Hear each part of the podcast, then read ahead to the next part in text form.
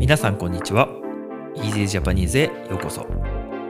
この番組では毎日の出来事や旬なトピックを少しだけゆっくり簡単な日本語でお送りします。もっと自然な会話を覚えたい。でも映画やテレビでは難しすぎるという方に台本なし編集なしのより自然な日本語をお届けします。ポッドキャスト YouTube にチャンネルがありますのでお好きな方でお楽しみください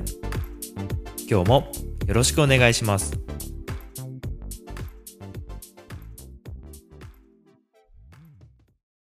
はい、皆さん、こんばんは。今日は1月17日、月曜日です。えー今日はね、ライブ配信を先ほどちょっとしたんですけれども、えーまあ、冬といえばっていうね、タイトルでやったので、よかったら聞いていただければ嬉しいです。ライブ配信はね、基本的にアーカイブを残してますので、ぜひぜひ YouTube の方ですけどね、聞いていただければ嬉しいなと思っています。はい。えーそして今日はですね、え天気が、まあ今日もあんまり良くなくてですね、うん、あのーずっと曇りで寒い一日でしたね。とても寒い一日で、なかなかね、今まで積もった雪も溶けずという感じで、まあ辛いなと思いながら 過ごしてますけど、そろそろね、太陽に当たりたいなというふうに思います。はい。で、今日ね、あの本題なんですけれども、タイトルをおむすびの日という風にしました。えー今日はね、いろいろちょっとまあ調べていくと、1月17日は、えーまあ、たくさんね、記念日があるんですけれども、その中でも僕が気になったのが、おむすびの日というのが気になったので、それをちょっとね、取り上げようかなと思います。はい。えーこのね、おむすびの日というのは、えーちょうどね、2000年、えー今から、今、えっと、2022年になったので、22年前の2000年に、えこの設定というか制定された、制定っていうのも決められたというかね、この日をおむすびの日というふうに言いますよというふうに決められたっていうことですけれども、えーまあ、なんでおむすびの日なのかなっていうのが僕はちょっと気になっていて、なんか別にこの117っていうのになんか別に何もないなと思いながら見てたんですけど、まあ、調べてみるとですね、ちょっとね、あの、なるほどということが分かりました。というのはですね、えそのさらに5年前になるんですけれども、1995年。なので今から27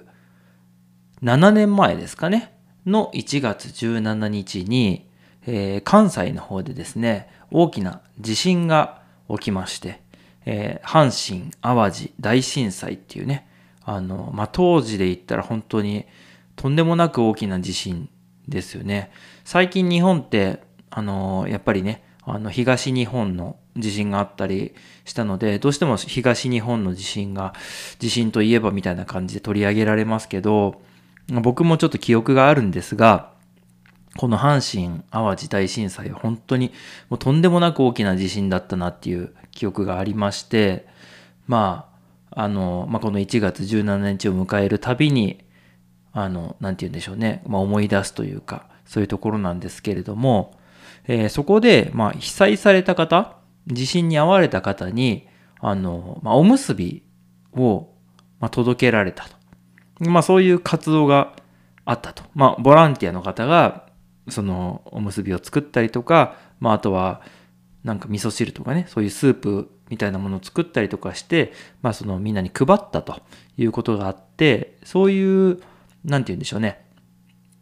うん、もうボランティア活動するのはすごくこう大事なことですよねみたいな感じで、まあ、後々その5年後におむすびの日として、えーまあ、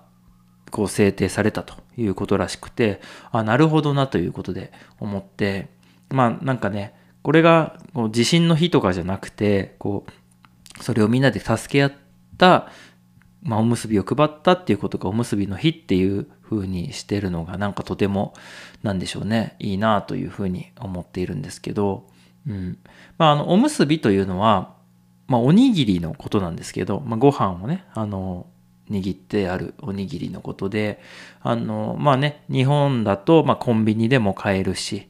あのまあ一番身近な食べ物というかね、うん、すごくなんかみんな好きだし、うんまあ、外国の方とかもね、日本に来られたら、やっぱりコンビニで買ったりとかして、まあ日本の、まあ、独自のね、そういう食べ物かなというふうには思いますけど、うん。まあおむすびといえばね、どんなおむすびがあるかなっていうふうにこう考えてみたんですけど、えー、今ではですね、やっぱりそのコンビニの影響で、えー、外の海苔がね、別についていて、海苔がパリパリの状態で食べるおむすびっていうのが多いかなって思うんですけど、僕らがまだ子供の頃というのは、海苔がこう、ご飯についた状態で、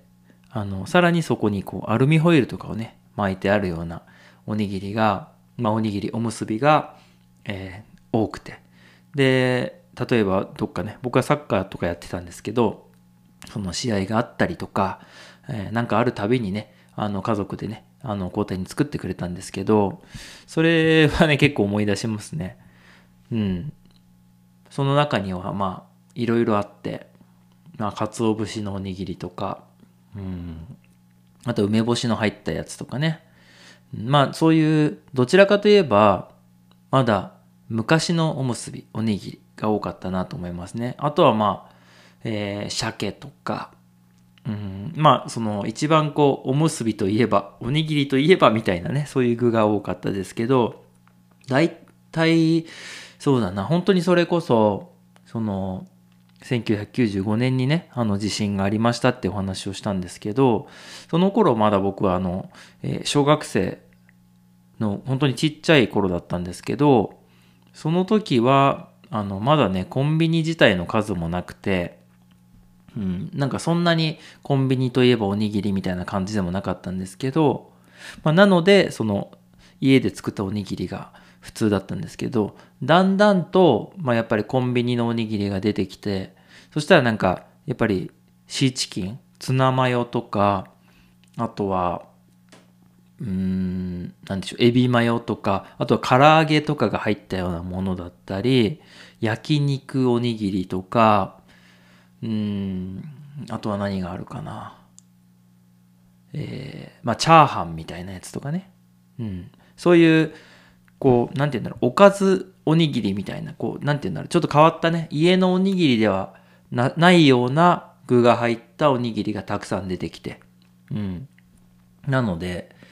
美味しいなって言いながら、こう、まあ、コンビニのおにぎりも食べるようになって、うん。で、まあそうしてるうちに、あの、例えば家庭でね、あの、作ってくれる、家族が作ってくれるおにぎりも、おむすびも、その影響を受けて、あの、ツナマヨが入っていたりするようになったりとか、あとは、うん、焼肉はなかったですけど、あの、まあその、コンビニと同じような、えー、外に海苔をつけるような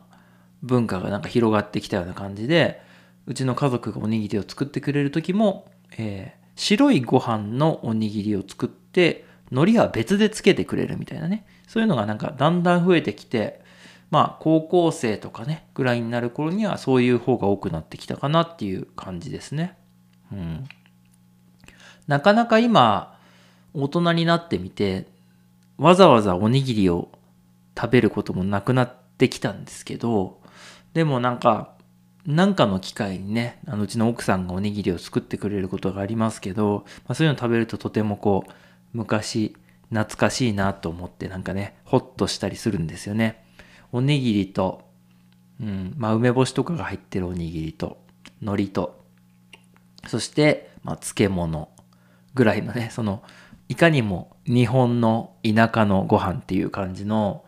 そういうのが結構僕は好きで、うん、なんか、ついつい思い出すといいなって思いますね。うん。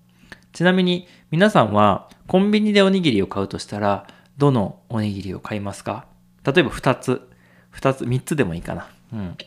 教えていただけたら嬉しいですね。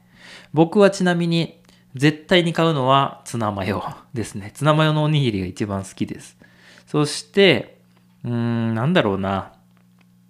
うーん、鮭と梅ですかね。うん。まあ他にもたくさんあるんですけど、そこはなんかこう、絶対食べたいって思う味かな。うん。うちの奥さんはね、昆布とかね、あのーが好きかな。昆布のおにぎりはいつも食べてるイメージがありますけど、うん。皆さんの好きな、えーおにぎり、おむすびのね、その具を教えていただけたら嬉しいなというふうに思います。はい。ということでね、今日は、えーおむすびの日。まあ、おむすびっていうのはおにぎりと同じですけど、おむすびの日ね。うん。なぜかこう、おむすびと言った方が温かみがあるというか、田舎っぽいというか、それがまたちょっと不思議ですけどね。うん。まあ、あのー人と人を結ぶみたいなね、そういうイメージもあるおむすび。結ぶっていう形で、なんかとてもこう、心が通うようなね、温かい感じがしますよね。うん。なので、はい。まあ僕の中では、おむすびって言ったらこう、手で作った家の味。おにぎりって言ったら、それも入るけど、まあコンビニのおにぎりみたいな、そういうイメージですね。まあ本当は同じ意味なんですけど、うん。はい。ということで今日はね、そういうお話をしました。えー最後まで聞いていただきまして、どうもありがとうございます。また明日もよろしくお願いします。ではでは。今日も最後まで聞いていただいてありがとうございました。この番組は毎日の出来事や旬なトピックを少しだけゆっくり簡単な日本語でお送りしています。ポッドキャスト YouTube のフォローチャンネル登録をお願いします。それではまた次回の Easy Japanese でお会いしましょう。ではでは。